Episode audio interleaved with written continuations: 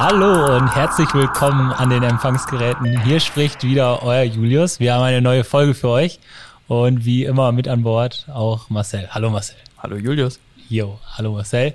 Wir haben heute mal wieder einen, einen Gast, einen externen Gast, äh, den man vielleicht auch schon so ein bisschen zum, zum äh, PCO-Inventar vielleicht auch irgendwo da schon dazu zählen kann, einfach als ein sehr langjähriger Partner äh, mit, mit Marc, äh, den, den wir in der letzten Folge äh, schon angekündigt hatten, schmerzlich vermisst haben. Hallo Marc.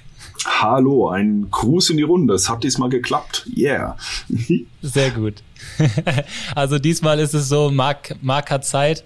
Äh, es war kein Schreckensszenario da. Das ist, äh, das ist immer beruhigend für uns äh, wenn es da draußen nicht wieder eingetroffen hat.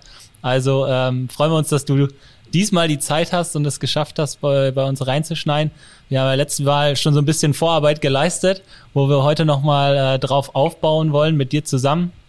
Ähm, zum, zum Start, erzähl doch einfach mal, wer du bist, was du machst. Äh, und so weiter. Und so Vor allen Dingen, wie bist du hierher gekommen? Das ist auch ganz wichtig. Oh, oh, okay, alles klar. Ähm, meine Güte, also ich bin der Marc Semmler. Erstmal herzliche Grüße an alle, die zuhören. Ich bin der Marc Semmler und wenn ich gefragt werde, womit verdienst du denn dein Geld, kann ich sagen, naja, seit über 25 Jahren. Verdammt, ich werde alt.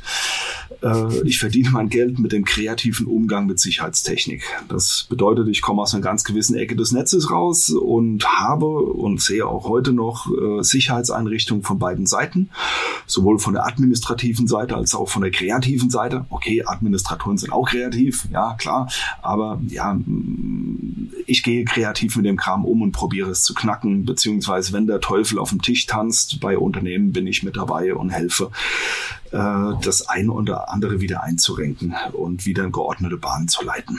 Das ist so ganz knapp meine, äh, die Vorstellung von mir selbst. Genau.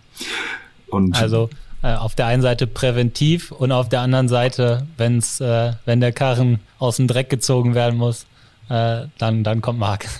Ja, also absolut. Äh, vor allem präventiv und das geht dann erstens im Bereich von Penetration Testing, also mal gucken, kommt man in IT-Infrastrukturen rein, wie gut sind Programme programmiert oder Applikationen programmiert und ähnliche Dinge mehr. Ähm, geht aber auch weiter. Ich bin Mitautor oder Projektleiter äh, von den ein oder anderen Industrienormen, die da draußen rumspringen, VDS 10.000, VDS 10.010, und 10.020 und jetzt auch ganz neu die 10.005. Aber was dann auch die aufreibendsten, aber auch die schönsten, na schön eigentlich nicht, die herausforderndsten Projekte sind, ist wirklich dann, wenn gerade die Hölle heißer brennt und ein Kunde einen Sicherheitsvorfall hat und man bekommt einen Anruf, muss direkt reagieren, dann heißt es wirklich, das werden jetzt nur die ganz Alten verstehen diesen Witz. Was ist Adrenalin? Naja, sie baden gerade ihre Hände drin. Ne? Ähm, von daher ja, so, Gut, da, bei den ganz Alten sind wir raus. Aber äh, vielleicht wird es der ein oder andere Zuhörer bei uns äh, wird, wird vielleicht geschmunzelt haben. Ähm, ja.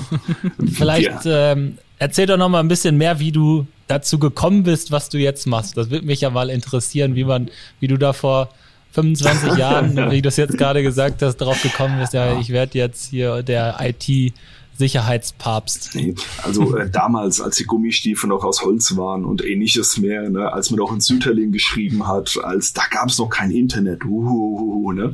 Egal. ähm, also es war die gute alte Zeit von, man hat einen PC zu Hause stehen und äh, das Interessanteste, was man machen konnte, was ich damals gedacht habe, was man machen konnte, ist, lasst uns MS-DOS mal ganz im Detail auseinandernehmen, weil es ist das Betriebssystem schlechthin und das kann man dann am besten machen, wenn man Viren programmiert. Das war die gute alte Virenprogrammierungszeit und ähm, ja, man, also ich habe das ganze Zeug dann einfach kennengelernt mit PC intern und ähnliches mehr. Dann kam es irgendwann ein Modem und das Modem war dann irgendwann angeschafft, weil es war cool, man konnte mit anderen reden und chatten und ähnliches mehr. Und nach einem Monat war das Modem wieder weg, weil meine Eltern durften damals recht viel Geld an die Deutsche Bundespost zahlen. Der Gebührenzähler hatte hinterher immer mitgeklackert. Und dann hat man, hatte ich die Herausforderung, möglichst viel Spaß mit dem Telefonnetz haben zu müssen oder zu wollen, ohne dass man Geld dafür zahlen muss. Also da gab es eine große Telefonfreaking-Szene. Ähm, man hat eine Sicherheitslücke ausgenutzt beim Signalisierungssystem, weil die einzelnen Tele Telefongesellschaften haben sich über Töne miteinander unterhalten. Und wenn man diese Töne selbst eingespielt hat, dann konnte man beginnen, ähm, dem einen Telco vorzuspielen, dass eigentlich der andere aufgelegt hat. Und das hatte dann Auswirkungen auf den Gebührenzähler. Und nur mal so ganz kurz, ganz grob im, Captain im Crunch ist das. Das ja, habe ich im genau. Studium gelernt. Ja? Ja. Wenn ich eins gelernt habe, dann genau Fern das. Uni Hagen. Genau, Fernuni Hagen. Also Grüße gehen raus. ja, ja, Captain Crunch war so einer der erste, weil er hatte in, in der Packung Müsli-Flocken, Frühstücksflocken so eine Pfeife gefunden und die hatte genau diese 2000 Hertz. Ähm, naja, also da gab es eine riesengroße Szene und man hatte da seinen Spaß. Und äh, was aber auch dann ging, war, man hat sich zu Hause hingesetzt, beziehungsweise hat das Modem entsprechend programmiert und hat ein sogenanntes Ward-Dialing durchgeführt. Also äh, das ging dann los. Das Modem hat telefoniert 0130, heute 0800 und hat dann 0000001, 0000002 einfach durchprobiert und geguckt, was reagiert da auf der anderen Seite. Und da gab es Firmen, die hatten Mailboxen am Start äh, mit freundlichen Grüßen zum Beispiel an Coca-Cola. Äh, die hatten Mailboxen am Start, die konnte man gebührenfrei erreichen und die waren zum Teil sehr, sehr schlecht abgesichert. Und da haben sich dann die Leute drauf gebührenfrei auf diese Mailboxen verbunden, haben sich Konten angelegt und miteinander Erfahrungen ausgetauscht. Und irgendwann hat man dann auch mal Telefonnummern genannt bekommen, wo eben keine Mailbox geantwortet hat, sondern ein Unix-System. Also das war dann wirklich Modem-Einwahl auf einem Unix-Pool. Ähm, da hat man gemerkt, was ist denn das? Na, mein DOS ist es nicht. Man hat rumgefragt und hat gesagt, ja, das ist ein Unix, das ist ein Hochleistungsrechner. Boah, wie cool ist das denn? Naja, äh, man hat dann irgendwie einen Account gekriegt und hat dann angefangen, Unix zu lernen. Und äh, hat dann die ersten Netzwerke ein bisschen kennengelernt und das hat sich dann immer so ein bisschen verselbstständigt. Und naja, dann bin ich irgendwie hängen geblieben, wie man so schön sagt, im, äh, ja, im großen digitalen Netz. Genau. Reingefallen und hängen geblieben, ja. Reingefallen und hängen geblieben, ja. Also äh, genau. hört sich auf jeden Fall nach einer, nach einer, guten Story an für unsere ganz jungen äh, Zuhörer. Wer noch nie ein Modem gehört hat, ähm, habt ihr schon mal bei uns äh, quasi der, der Einstieg des Podcasts. Äh, also mal kräftig lauschen. Weil so, so beginnt quasi unser Podcast. Mit ein bisschen natürlich äh, super, super Geräuschen äh, untermalt. So, Marcel, jetzt haben wir schon gerade gehört, dass der Marc immer dann, äh, oder haben wir letztes Mal auch schon ein bisschen angeteasert, uns äh, immer dann unterstützt, wenn es mal knallt. Ähm, wie genau können wir uns das dann vorstellen? Ähm, was Marc äh, uns dann, vielleicht wo Marc uns aushilft, äh, was wir nicht in unseren eigenen Reihen haben. Ja, also in dem Moment, wo wir merken, oh, wir brauchen aber definitiv noch Manpower-Unterstützung oder es ähm, ist vielleicht eine Situation, äh, die es äh, zu Anfang vielleicht nochmal von einem externen bewertet zu gilt, ähm, da schalten wir dann ganz gerne den Markt mit ein. Äh, man hat es ja gerade gehört, 25 Jahre IT-Erfahrung äh, und Kind der ersten Stunde könnte man fast sagen, äh, kennt so die ganzen Kniffe und Tricks, arbeitet eben auch bei den Normen kräftig mit dabei und weiß eben auch, was sind die Hausaufgaben eines Kunden, ähm, genauso aber auch, was sind mögliche Bedrohungen. Und ähm, ihr habt es ja mitbekommen, Marc war letztes Mal nicht dabei, weil kurz vorher ein Kunde angerufen hat und gesagt hat, hm, äh, bei mir ist hier die Kacke am Dampfen, äh, wir brauchen mal den Mark. Und das kommt eben relativ häufig vor, ähm, auch wenn Marc das gar nicht so gerne macht, hat er ja gerade mal gesagt.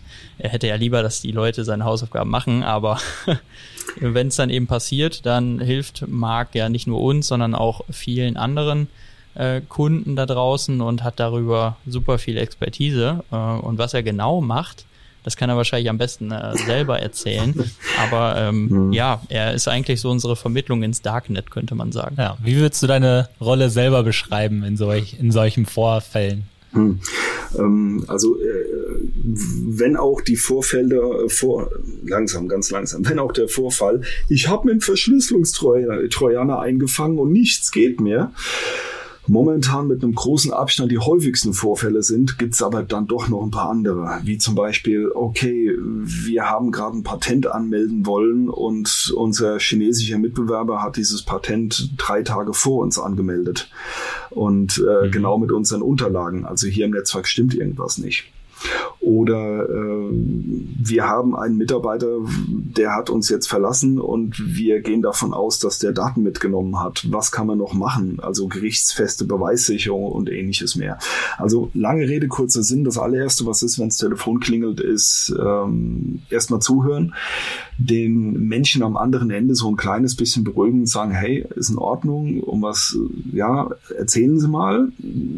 Ja, so ein bisschen, ich nenne es immer so ein bisschen die Affen vom, von Bäumen runterholen. Und dann erstmal abtasten und abklopfen, inwieweit der Betroffene auch nur ansatzweise auf einen solchen Fall vorbereitet ist. Weil in den mhm. meisten Unternehmen ist es einfach so, wenn irgendwas Gruseliges läuft, ein Ausfall, ein Sicherheitsvorfall und ähnliches mehr, äh, die einzigste Strategie, die wirklich neben zur Verfügung steht, ist in diesem Fall, wir werfen die Arme hoch, schreien laut und rennen im Kreis. Also eine, eine strukturierte Reaktion nach dem Motto, okay, lassen Sie erst mal gucken, was ist, was ist betroffen, was bedeutet das, wie stark ist der Ausfall, wie können wir den ganzen eingrenzen und ähnliches mehr, existiert in aller Regel überhaupt gar nicht. So, und dann gibt's einfach Fälle, da ruft jemand an und sagt, ja, also wir sind ein Unternehmen von und so weiter und wir haben hier gerade so zwei verschlüsselte Computer äh, da bimmeln alle Alarmglocken, weil das heißt, okay, gehen Sie sofort in den Serverraum und fahren Sie alles hart runter, was Sie irgendwie noch runterfahren können, weil Sie haben gerade ein massives Problem. Ja, also dann ist einfach dieses Mithelfen angesagt über den ersten Punkt drüber zu kommen, damit mhm. überhaupt der Kopf einigermaßen strukturiert wird, um weitere Probleme abzufangen und zweitens in eine strukturierte Pro Problembewältigung überhaupt reinzukommen. So, mhm. und, und ab dann beginnt es äh, fachlich und menschlich sehr, sehr stark zu divergieren. Ähm, weil erstens unterschiedliche Vorfälle an mich rangetragen werden und zweitens, weil man es auch mit unterschiedlichen Personen zu tun hat. Also sowohl von der Rolle her als auch vom Mindsetting her. Ne, da gibt es die Leute, die wirklich ganz gelassen und cool sind und es gibt die Leute, die wirklich austicken. Ähm, da ist dann so ein bisschen die Kunst, beide abholen zu können und den klar machen zu können, um was geht es gerade, was sind die nächsten Schritte und ähnliches mehr. Ähm, genau diese Aktionen sind immer total schön, in Anführungszeichen, weil sie sehr herausfordernd sind und ich liebe sowas. Aber es sind natürlich auch Dinge, die man mit nach Hause nimmt. Und äh, dementsprechend sind es natürlich auch ähm, Schicksale, äh, man kann es anders nicht nennen. Es sind Schicksale, die man einfach nicht an der Garderobe abgeben kann, sondern die einen auch in der Freizeit noch ein bisschen verfolgen. Ähm, das ist auch, auch ein Eindruck, glaube ich, den wir äh, auch hier mal sammeln bei, bei ja, manchmal dann auch langjährigeren Kunden, ne, dann, äh, wo man dann auch wirklich einen persönlichen Bezug, vielleicht auch noch mal mehr zu den Leuten hat. Ja, und dann sind das natürlich schon äh, Schicksale auch und so ein bisschen, man merkt einfach, wie hart es dann so ein ganzes Unternehmen und einzelne Personen dann in diesem Moment dann einfach trifft und dann nimmt man es dann irgendwie mit, kann ich mir, mhm. kann ich mir gut vorstellen. Vielleicht nochmal mhm. dein, also warst du noch nicht fertig, dann mach du ruhig. Ja, ja, alles gut. Also, ich wollte nochmal ein bisschen, bisschen tiefer reinhören, äh, was, was so deine, deine Rolle nochmal gezielter ist, ähm, wenn, wenn wir dich auch anrufen. Äh, weil ich kriege immer so ein bisschen mit, äh, so das, was du gerade so ein bisschen geschildert hast, ist auch oft so ein bisschen unsere tägliche Arbeit, wenn wir die Ersten sind, die angerufen wurden. Und äh, also sowohl du als auch wir werden ja öfter mal als Erste angerufen. Und wenn wir dich dann dazu holen, so mhm. was ist dann nochmal dieser, diesen, das, was wir vielleicht nicht haben? Also ganz klar, die PCO ist in diesem Bereich verdammt gut aufgestellt. Das heißt, da brauche ich mich erstmal um das Runterkochen von irgendwelchen Leuten, die nicht wissen, wie ihnen passiert, nicht zu kümmern, was super mhm. entspannend ist. Und dann kann es einfach sein, dass Spezialwissen gefordert ist. Ähm, zum Beispiel, okay, wir haben jetzt gerade ein verschlüsseltes Unternehmen, eine verschlüsselte Organisation und was soll man jetzt ganz konkret weitermachen? Bitte nimm mal Kontakt mit den Erpressern auf. Ähm, jo, das sind dann einfach ähm, Punkte, naja, wo ich so ein bisschen Erfahrung sammeln konnte oder musste und äh, wo ich dann einfach ad hoc äh, ziemlich schnell weiterhelfen kann. Teilweise muss es innerhalb von Stunden gehen, aber es müssen natürlich auch ganz gewisse Rahmenbedingungen, Rahmenbedingungen gegeben sein, äh, die man nicht außer Acht lassen darf. Und das so ein bisschen Expertenbusiness macht, macht glaube ich, die PCO auch nicht jeden Tag. Und da kann ich dann zum Beispiel ganz konkret unterstützen. Ja, ja. zum Glück nicht äh, jeden Tag. Vielleicht äh, die, die Rahmenbedingungen, die du jetzt angesprochen hast, nochmal ein bisschen äh, tiefer drauf einzugehen, weil mhm. ich schätze, also da spielen ja, haben wir letztes Mal auch schon besprochen, so viele, äh, viele verschiedene Parteien dann mit in so einem in so einem Rennen, ob es jetzt das BKA ist, Versicherung etc.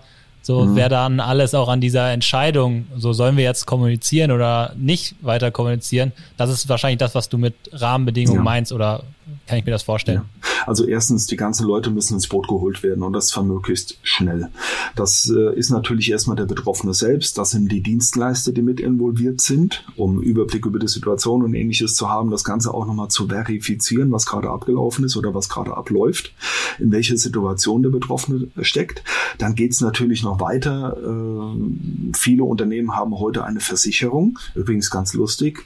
Die Versicherer beginnen auch, beziehungsweise der ein oder andere große Versicherer beginnt ganz äh, inoffiziell, offiziell drüber nachzudenken, ob die in absehbarer Zeit überhaupt noch ähm, Lösegelder zahlen werden, weil das mittlerweile. Ich glaube, die AXA hat es gerade eingestellt, glaube ich, ne? in ja, Frankreich. Äh, AXA Frankreich hat gesagt, okay, wir machen es nicht mehr. AXA Deutschland ist meines Wissens noch dabei und sagt ja. hier, kein Thema, wir bezahlen, aber die werden natürlich auch ordentlich gucken, denn mhm. ähm, aus, meiner, aus meiner Erfahrung heraus ähm, geben die Rückversicherer momentan den Versicherern ordentlich Druck weil die Schäden in diesem Bereich wirklich signifikant geworden sind.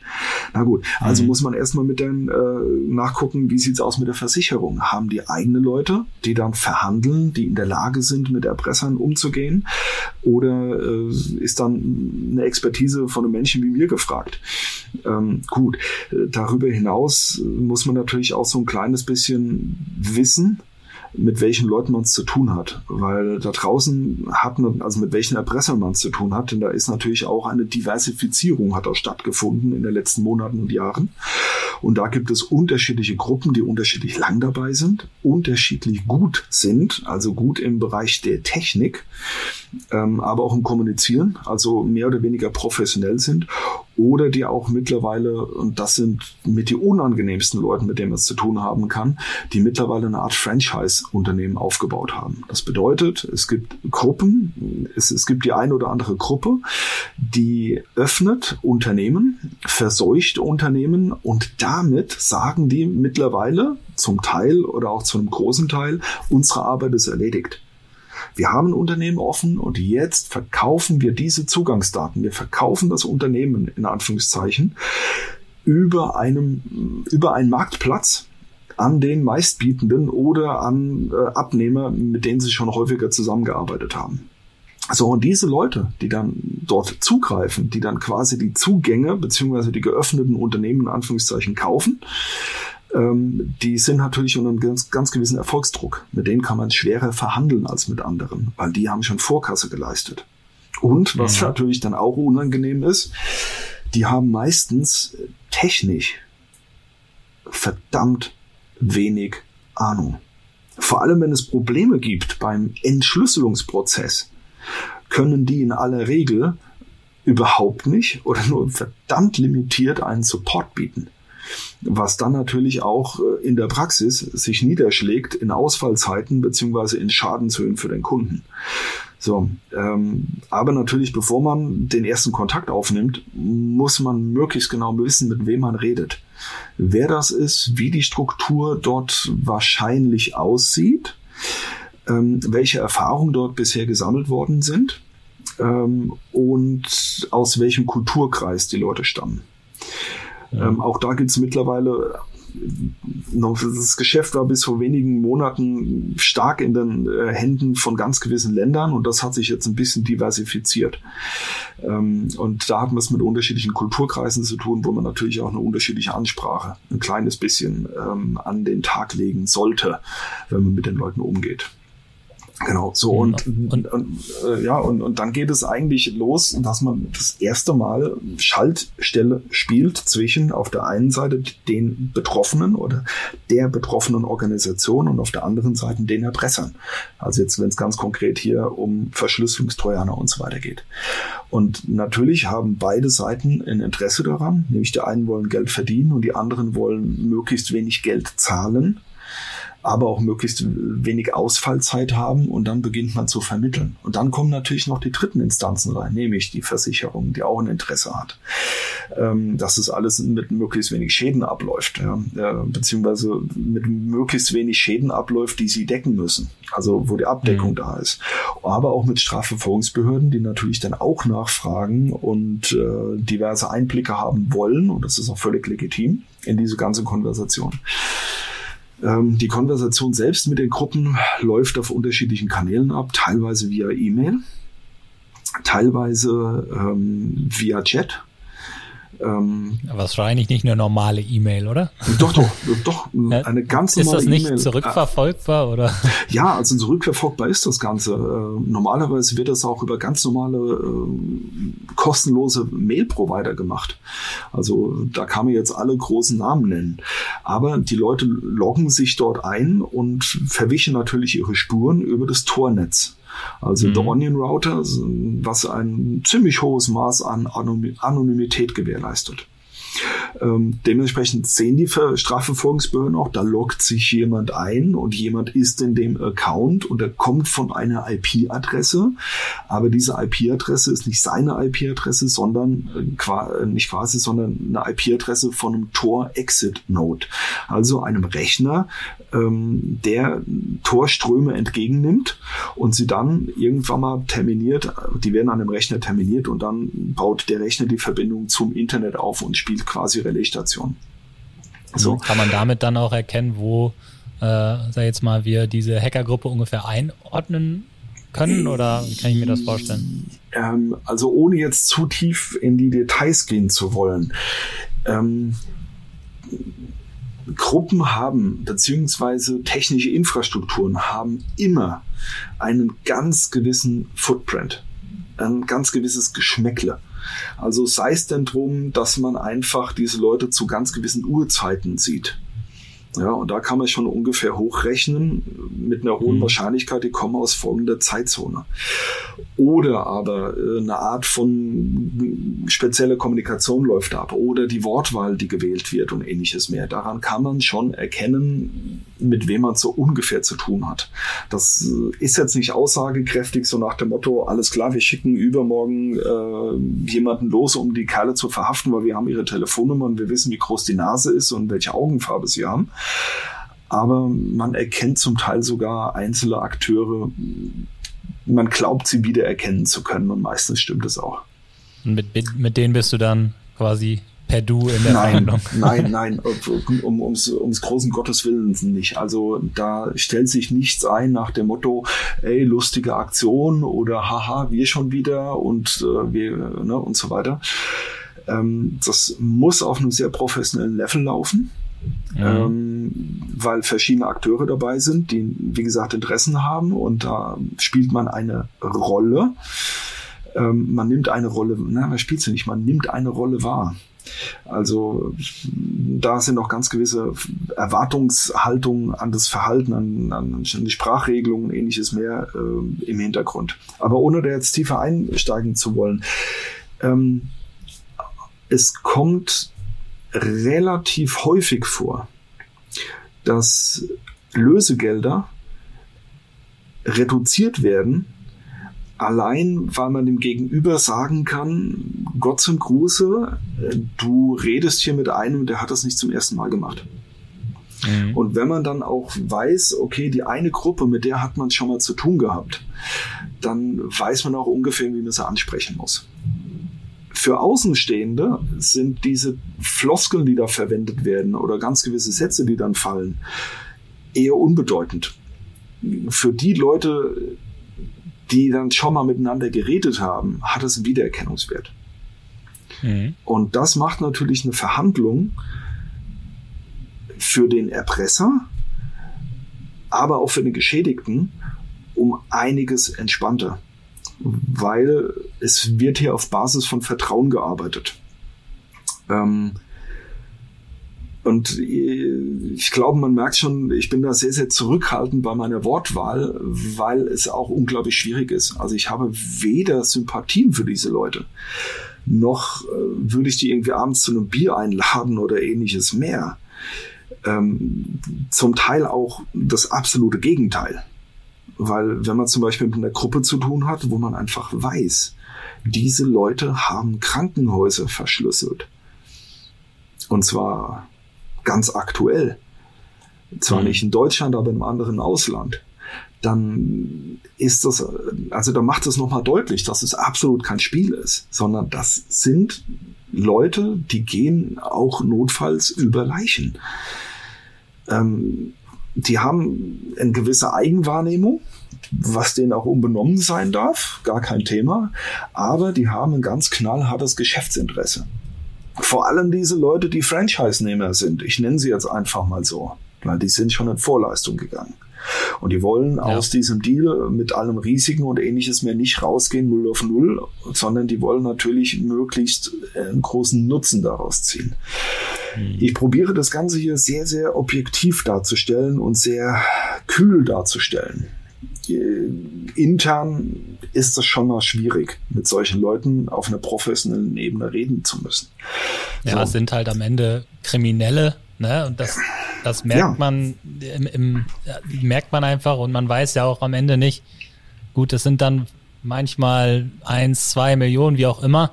Und man weiß ja auch gar nicht so wirklich, was wird, wird mit diesen Geldern am Ende getan. Ne? Also da Richtig. werden teilweise autoritäre Staaten unterstützt, teilweise fließt es einfach so in kriminelle Machenschaften irgendwo, wo auch immer.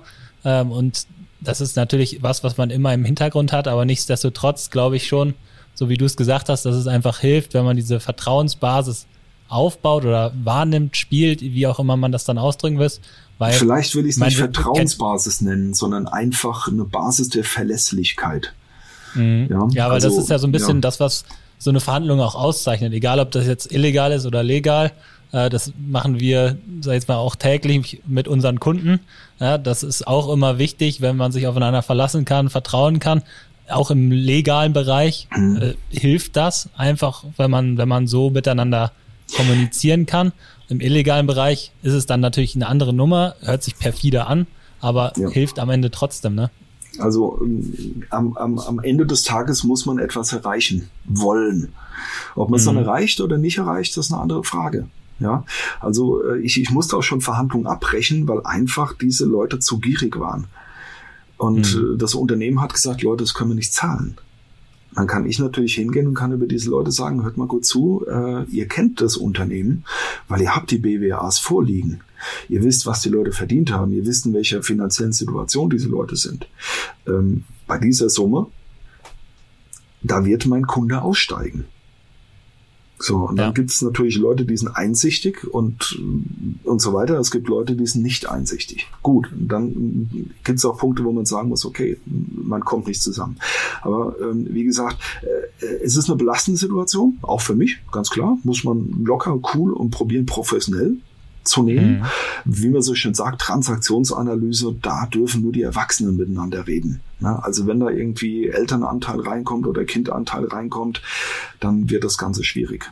Und teilweise muss man natürlich gucken, dass man alle Beteiligten mit so heftig die geschädigt sind oder so gierig sie auch sind, auf dem Level halten muss. Naja, äh, okay. Äh, und es gibt natürlich auch die technischen äh, Rahmenbedingungen, die gegeben sein müssen. Also man sollte zum Beispiel niemals mit den Leuten äh, tiefer verhandeln, bevor diese Leute nicht nachgewiesen haben, dass sie in der Lage sind, diese Daten zu entschlüsseln, die sie verschlüsselt haben. Mhm. Also ähm, ja, das genau. Also einfach mal so einen Test zur Verfügung zu stellen, quasi von. Also äh, das, das muss man immer tun. Da plaudere ich auch nichts äh, Bösartiges aus oder ähnliches mehr, sondern das ist ganz klar, die Katze im Sack kauft man nicht, weil natürlich Vertrauensbasis und ähnliches mehr ist, ist limitiert. Ja, aber da muss das Gegenüber auch nachweisen, dass sie erstens ähm, ja in der Lage sind, technisch zu liefern Und äh, zweitens, dass sie auch die ein oder anderen Dinge wenigstens zusagen. Ob sie es dann halten, ist eine andere Frage. Mhm. Und es ist natürlich immer auch eine, ist eine moralische Frage, was man gerade macht. Also verhandelt man mit diesen Leuten oder verhandelt man nicht? Ähm, die offiziellen Stellen haben immer eine ganz, ganz dedizierte Meinung zu dem Thema, nämlich bitte zahlen Sie nicht. Und ich kann das sehr, mhm. sehr gut nachvollziehen. Ich kann das sehr, sehr gut verstehen. Denn ähm, natürlich, mit jedem in Anführungszeichen Kunden, nein, es ist kein Kunde, sondern mit, mit jedem Opfer, das zahlt, ernährt man natürlich die falschen Leute und man setzt ja. falsche Anreize. Weil hier ist etwas und hier könnt ihr Geld verdienen und zwar massiv Geld verdienen, ja und so weiter. Ne? Kommt noch mal wieder. Äh, ja, kommt noch mal wieder. Das ist, steht noch auf einem anderen Punkt, aber natürlich, ja, okay, es ist noch Punkt eins. Man, man lädt diese Leute ein, sie haben ein Erfolgserlebnis, die verdienen damit Geld und zwar massiv.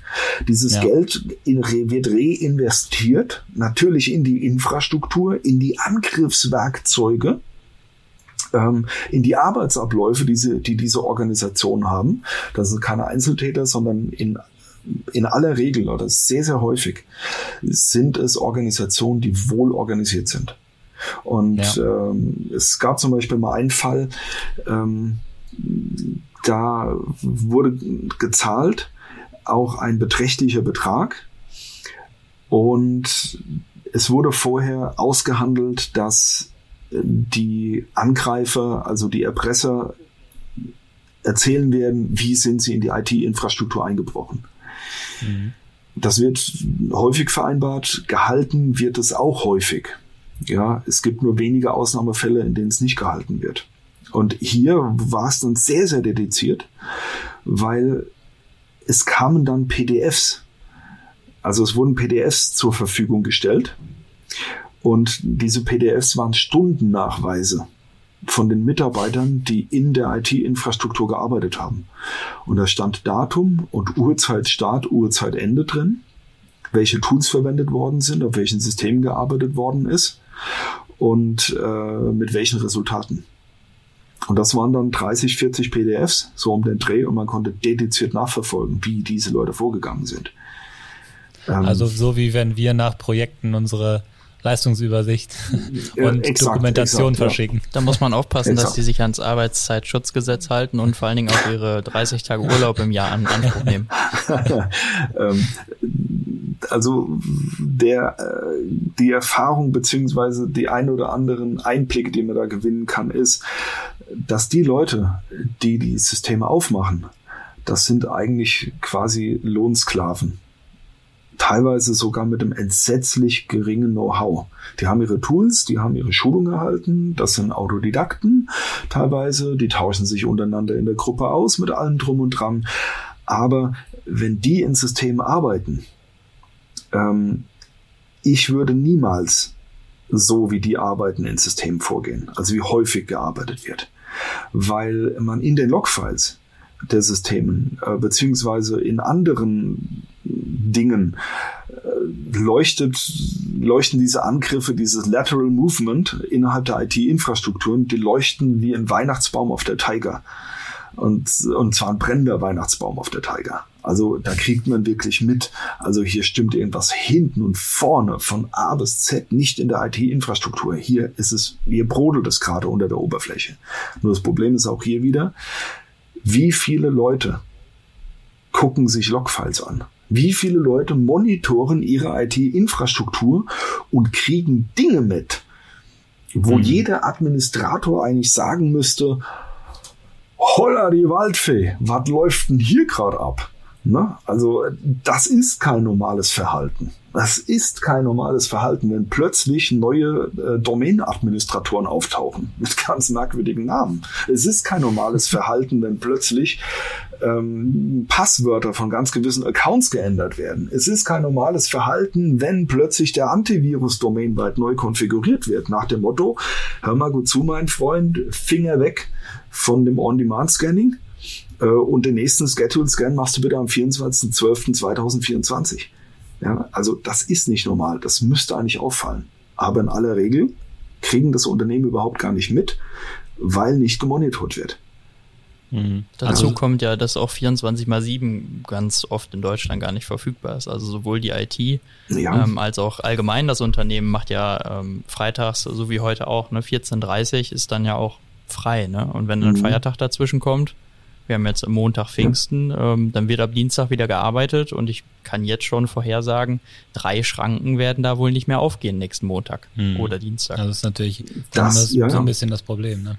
Wenn man ähm, dann nicht mal monitoren kann auch, ne? Wenn man die Strukturen dafür gar nicht geschaffen hat. Ja, also äh, absolut. Also beispielsweise zentrales Logging welches Unternehmen hat ein zentrales Logging am Start, wo wenigstens mal die verdammten, Entschuldigung, ich werde jetzt gerade alles zynisch, ich probiere es wieder runterzuschrauben, also wo wenigstens mal die zentralen Serversysteme und die aktiven Netzwerkkomponenten loggen und denen mal erzählen, wie es denn überhaupt geht. Von den Clients ganz zu schweigen. Lassen wir die mal neben liegen, ja. Das ist, das ist wurscht. Ähm, aber äh, nach Hafnium, also nach den Angriffen gegen die Microsoft Exchange-Systeme da draußen, da waren Erpresser recht schnell. Weil die haben sich ins gemachte Nest gesetzt. Eine, eine Gruppe hat die Hafnium-Probleme, also nicht eine Erpressergruppe, sondern eine Hacker. Nein, das sind keine Hacker, das sind ganz normale Kriminelle, egal, wurscht. Ähm, also eine, äh, eine Gruppe, die nicht verschlüsseln wollte, hat die äh, Exploits im Exchange ausgenutzt, ist über das ganze Internet gelaufen und hat Backdoors hinterlassen. So, und das wurde irgendwann öffentlich. Und dann sind die Verschlüsselungsgruppen hingegangen und haben im Internet nur nach diesen Backdoors gesucht. Also quasi nach den gemachten Nestern. Haben sich mhm. reingesetzt, haben dann auch innerhalb einer kurzen Zeit sehr aggressiv gearbeitet, um schnell zu verschlüsseln. Ja. Aber andere Gruppen, ähm, gerade so im Laufe des letzten Jahres, halten sich zum Teil über Monate, also Wochen und Monate in der IT-Infrastruktur auf.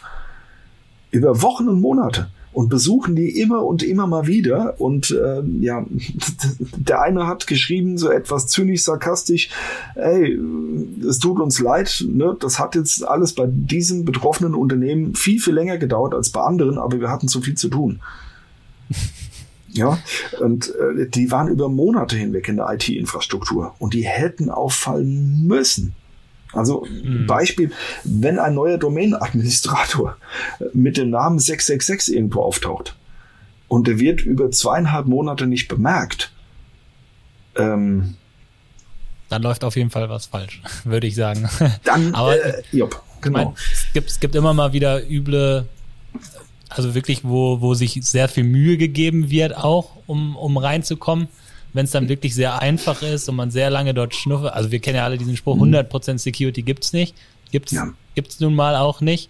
Ähm, aber so dieses Mindestmaß, sag ich jetzt mal, um sowas zu erschlagen, diese, diese Basics, die du gerade mal angesprochen hast, so was, was würdest du den Leuten denn da draußen mitgeben? So was, was tut dafür bitte? Hm. Also Punkt Nummer eins, äh, Angriffsvektoren, also die initialen Angriffsvektoren, fun funktionieren heute noch, man glaubt es kaum. Das sind die verseuchten E-Mail-Anhänge. Äh, Initialvektornummer, also da kommen E-Mails rein mit, mit einem Word-Dokument oder einem Excel-Dokument mit aktiven Inhalten, also Makros. Ne? Und wenn die ausgeführt werden, wird die eigentliche Schadsoftware runtergeladen und auf dem System etabliert. Funktioniert heute noch. Ähm, erstaunlich gut sogar. Punkt Nummer zwei, äh, wohlbekannte Sicherheitslücken, die über Monate und Jahre hinweg offen sind und die nicht gepatcht mhm. werden. Also beispielsweise bei dem einen betroffenen Unternehmen war es ein uralt Lahmcom-Router, der vorne gestanden hat und hat einen DSL-Zugang abgesichert. Der war offen wie ein Scheunentor und zwar seit Jahren. Fupp, wo irgendwann wurde er besucht, feuerfrei. Offene Shares und ähnliches mehr, die irgendwo im Internet rumflacken. Ja. Ähm, Punkt. Ja. Äh, und eben Punkt Nummer drei, ähm, Credentials einfach erraten. Also es gibt so viele Unternehmen, die stellen einfach mal ihren RDP-Server, ihren, äh, ihren, ihren, ihren Remote Access Server, ihren Citrix einfach mal so ins Internet. Und jeder, der Bock hat, kann eine Verbindung drauf aufbauen und kriegt ein Login-Bildschirm in Anführungszeichen, wo dann einfach draufsteht Username und Passwort. Ja, super, hervorragend. dann nimmt man halt ein Skript und ballert die gebräuchlichsten drei bis 6.000 Stück mal dagegen. Und Admin, mhm. Admin, Admin das und weiß der Geier was hin und vor und zurück. Auch da landet man erstaunlich häufig verdammt gute Treffer. Oh, last Wahnsinn, but not least. Äh, last but not least ist ja auch einzusehen. Wenn ein Rechner angegriffen worden ist und er wurde übernommen, zum Beispiel ein Rechner von einem Menschen, der im Homeoffice sitzt und der eben vielleicht nicht so gut abgesichert ist. Ne? Also äh, ja, genau. Äh, Antiviren geben heutzutage. Ja, ja, Antiviren sind halt doch hin und wieder mal nicht die ganz tollen Sachen, äh, die man sich da auf dem Rechner lädt. Aber egal. Ähm, so, wenn da die Schadsoftware am Laufen ist, das erste, was der Angreifer macht, ist, der guckt in den Browser rein von dem Benutzer. Dafür braucht er keine Administrationsrechte. Der guckt in den Browser rein und schaut nach dort gespeicherten Passwörtern. Und wenn der Mitarbeiter, wenn der User kein Masterpasswort gesetzt hat, dann zieht der einfach sämtliche Usernamen, Passwörter und IP-Adressen, wo, wo die Dinger passen, ab. Und wenn da der Benutzer sein Username und Passwort für einen Citrix-Zugang hinterlegt hat, Wer macht das denn? Niemand macht das. Man muss als Administrator einfach damit rechnen, dass es jemand tut. Vor allem, wenn man ja. mehrere hundert Leute hat, die auf der Büchse rum, rumvorwerken. Natürlich machen das Leute. Und wenn die reinfallen, das sind halt die ganz Unbedarften, dann hat man den Angreifer plötzlich schon mal in, in dem, hinter der Firewall sitzen. So, ähm, meine Güte, also äh, Dinge, wo wir sagen, wie kann das sein? Das passiert noch und nöcher da draußen. Beispiel Exchange. Ähm, wie viele Unternehmen gab es und gibt es auch heute noch? Die haben ihren Microsoft Exchange am Start. Und die betreiben den Exchange-Server im internen Netz. Also nicht DNZ oder ähnliches mehr, DMZ, wieso denn? Keine Ahnung. Wir machen Port Forwarding auf der Firewall und exponieren unseren Exchange-Server draußen im Internet. Es kann ja nichts passieren. Naja, bis dann halt Hafnium kommt und den in den Popo beißt. Ja, mhm. äh, weil dann sind die Angreifer hinter der Firewall. Und zwischen dem übernommenen System und dem Kernsystem, Active Directory Server und ähnliches mehr, steht keine filternde Instanz mehr dann brennt Rom über kurz oder über lang. Also die Angriffsvektoren sind zum Teil erschreckend einfach und zum Teil erschreckend erfolgreich. Ist ja aber, aber positiv, weil mit einem Mindestmaß an Absicherung kann man in vielen, vielen, vielen, vielen, vielen, vielen, vielen Fällen, ich habe auch schon andere erlebt, aber in vielen Fällen den Angreifern in einem hohen Bogen in die Suppe spucken. Und die ja. wichtigsten davon sind erstens, Leute, E-Mails, Anhänge mit aktiven Inhalten. Naja, sollte man vielleicht nicht durchlassen. Ne? Zweitens, Mitarbeiter mitnehmen. Hey, was sind E-Mails mit bösartigen Anhängen? Denen jetzt mal ein bisschen was erklären. Aber dann auch drittens, das Active Directory. Auch mal ansatzweise strukturiert und intelligent konfigurieren. Das kommt am häufigsten vor, das Microsoft Active Directory in der Default-Konstellation in Betrieb genommen wird. Und da gilt einfach eins. Das AD schleppt so viel Müll mit und muss kompatibel bleiben zu jedem Mist, dass die Standardeinstellungen von dem Ding eine Einladung für jeden Angreifer sind. Und zwar eine Einladung, bling, bling, bling, komm her und schlag mich. ähm, Protected Users wird nicht benutzt ist, äh, und so weiter, whatever. Und dann hat man plötzlich noch Unternehmen, ah, jetzt werden sich viele wiederfinden, wo Administratoren sich erdreisten. Und anders kann ich es mittlerweile nicht mehr nennen, wo Administratoren sich erdreisten, als Domänenadministratoren standardmäßig zu arbeiten. Also, äh, wenn die administrieren, dann sind sie Dom-Admin ne, weil muss ja alles gehen, gell? Ähm, nein, ja, Vertretung müssen niemals. Die ja, also macht man niemals, sondern man, man teilt diese Administrationsdomänen auf in zum Beispiel Backend-Server, Clients, Server, DMZ und ähnliches mehr. Und für jeden dieser Bereiche gibt es eigene Administratoren, damit mhm. einfach ganz gewisse Angriffe wie Richtung Golden Ticket und ähnliches mehr nicht funktionieren kann. Es ist genau. schon äh, spannend, spannend einfach zu hören, dass es genau an diesen Basics äh, scheitert dann nachher auch, dass man, also du, du als jemand, der das immer mitkriegt, dann am Ende auch, oder immer, aber meistens, woran hat es gelegen? Äh, ja. Und dann kriegt man tatsächlich mit, es ist, es ist gar nicht äh, so kompliziert gewesen, sondern es sind wirklich diese Angriffsvektoren, die ja, ich will jetzt nicht sagen, schon immer bekannt sind, aber zumindest äh, seit fünf Jahren oder zehn Jahren bei jedem irgendwo auf der äh, im Hinterkopf sein sollten und wo man genug Zeit hätte, sich da zu strukturieren, bevor ja. man vielleicht, vielleicht machen viele den, den nächsten Schritt äh, vor dem, vor den ersten, sage ich jetzt mal. Äh, dabei sind die nächsten Schritte ja auch nicht ganz unwichtig. Also wenn man mal dahin geht, dann, dann ist es vielleicht mal zu spät, weil es kann mal passieren, dass man äh, was sich eingefangen hat. Mhm. Ja, und das ist ja dann ja auch, wo im Moment so ein bisschen der Schritt hingeht, dass man dann wenigstens, wenn sich einer da äh, zwei Wochen austobt oder vier oder sechs, dass man dann was erkennt im, im internen Traffic einfach, ne? Dass man, das ist vielleicht der, der Schritt, den, worüber gerade viele nachdenken. Dabei ist der eigentlich äh, noch gar nicht angebracht bei, bei vielen, sage ich jetzt mal einfach so.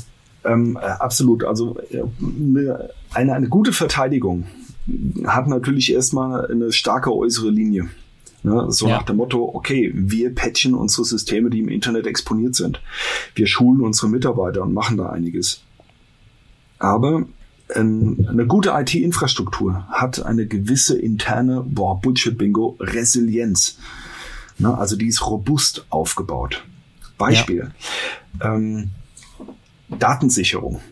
Häufig fallen ja Unternehmen deshalb rein, weil die Datensicherung mit hochgenommen wird. Also das heißt, die Angreifer sabotieren zielgerichtet die Datensicherung, sind zum Teil in der Lage, Datensicherung komplett abzulöschen mit allem drum und dran, beziehungsweise so zu torpedieren, dass die Datensicherung sagt, Sicherung erfolgreich durchgeführt, es wurde aber nichts gesichert. So. Mhm. Eine Datensicherung heißt Datensicherung, weil die Daten da sicher sind.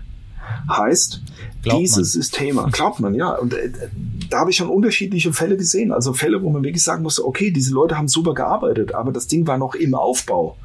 Und da hat's dann, ist der Blitz eingeschlagen. Okay, Servi, das kann, mhm. das kann passieren. Aber es gibt Datensicherung, wo man sich echt fragt, also was rauchen die Leute, die dieses Zeug administrieren? Also das haben den Namen ich, Datensicherung vielleicht dann nicht verdient. gar nicht verdient. Nee, ja. absolut nicht. Also, ähm, also beispielsweise die Dinge müssen überwacht werden. Ist die Datensicherung durchgelaufen, ja oder nein? Punkt Nummer zwei. Diese Systeme gehören vom restlichen Unternehmensnetz abgetrennt. Die müssen so aufgebaut sein, dass wenn Tod und Teufel in einem Unternehmen tanzt, dass diese Systeme rock solid weiterarbeiten. Ja. Dass sie nicht penetriert werden können, dass sie einfach außerhalb der Reichweite von einem Angreifer sind. Und das kann man relativ einfach hinkriegen. Bei Log-Servern übrigens genau das Gleiche. Ne? Und Patch-Verteilsysteme und so weiter. Ja, da sollte man drauf achten. Gut. Ähm, und last but not least, ganz häufig ist sogar eine Datensicherung noch vorhanden. Und man könnte auch unter Umständen wieder zurückspielen und ähnliches mehr. Nur weiß das Unternehmen gar nicht, wie man sowas macht. Entweder weil im Detail nicht die Wiederanlaufpläne existieren oder aber weil der Schaden, der eingetroffen ist, eine derartige, einen derartigen Wirkungsquerschnitt hat. Der ist einfach so massiv, dass mhm. man der Vorstände sagt, okay, wir müssen jetzt 350 Server restaurieren. So, und jetzt probiert man mal 350 Server zu restaurieren, wenn da hinten eine Tape Library steht, die zwar riesen fett ist, aber niemals den Durchsatz hinkriegen kann, dass man diese 350 Systeme auch nur in einer angemessenen, ansatzweise angemessen adäquaten Zeit wieder auf die Beine schubsen kann. Oder man hat ein Cloud-Backup. Ja, super, hat man ein Cloud-Backup, das ist klasse. Äh, jo, äh, und dann hängt man irgendwie hinter einer 50 Megabit Leitung von der deutschen keine Ahnung was, ja, und muss dann warten, bis die 5,5 Terabyte Daten über die DSL-Leitung getropft sind.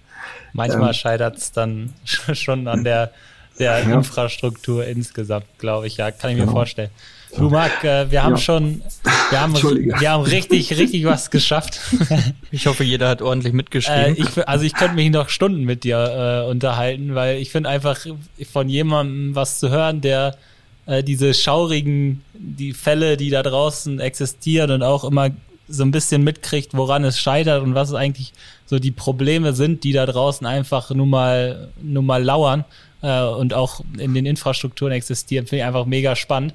Äh, wir, wir machen das Thema vielleicht mal für heute zu, aber wir okay. können alle beruhigen, das ist nicht, äh, ist nicht der letzte Mark äh, in, in, diesem, in diesem Jahr, sondern wir haben äh, den, den Mark auch äh, für unseren IT-Security-Kongress gewinnen können. Der deutsche IT-Security. Deutsche IT, ne? 7.10. Und da kannst du mal einen kleinen Teaser geben, Marc. Oh, äh, ja, also ich muss ganz offen eins sagen, ich habe noch keine Ahnung, was ich am 7.10. machen werde. ähm, also, spontan wie immer. Äh, es, es, es, muss spontan sein, ja, weil wenn so ein Klopper reinkommt wie Hafnium oder andere Dinge, die wir auch dieses Jahr hatten, ähm, dann werde ich natürlich sowas zeigen weil das ist das Aktuelle und, und so weiter und so weiter. Ähm, aber klar, ich mag einfach, ich nenne es immer so schön, eine wilde Reise durch die IT-Nacht machen ähm, und IT-Infrastrukturen so von beiden Seiten angucken. Ne? Verteidigung und Angriff und den Angriff dann auch mal, äh, nicht auch mal, sondern den Angriff wirklich auch dann live demonstrieren, wie sowas abläuft und wie es überhaupt passieren kann, Komma das.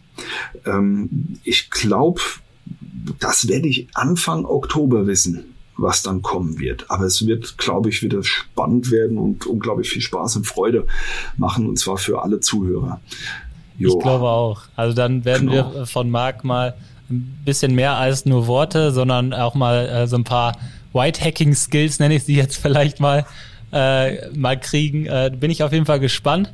Äh, was, was du uns dann da kredenzt äh, und was, was wir vielleicht dann mal daraus mitnehmen, so an, an Taten vielleicht, äh, dass man dann auch nochmal sieht, wie einfach es teilweise mhm. dann wirklich ist. Da bin ich echt äh, gespannt drauf. Ich mhm. danke dir vielmals äh, für diese, ja, ich glaube, wir haben äh, 50 Minuten oder so. Ich glaube, du bist der wow. längste, oh, der, der, längste Podcast-Teilnehmer, äh, den wir bislang hatten. Äh, spricht für dich, wenn wir dich hier so lange äh, reden lassen. Auf jeden Fall vielen, vielen, vielen Dank, ähm, dass du hier warst.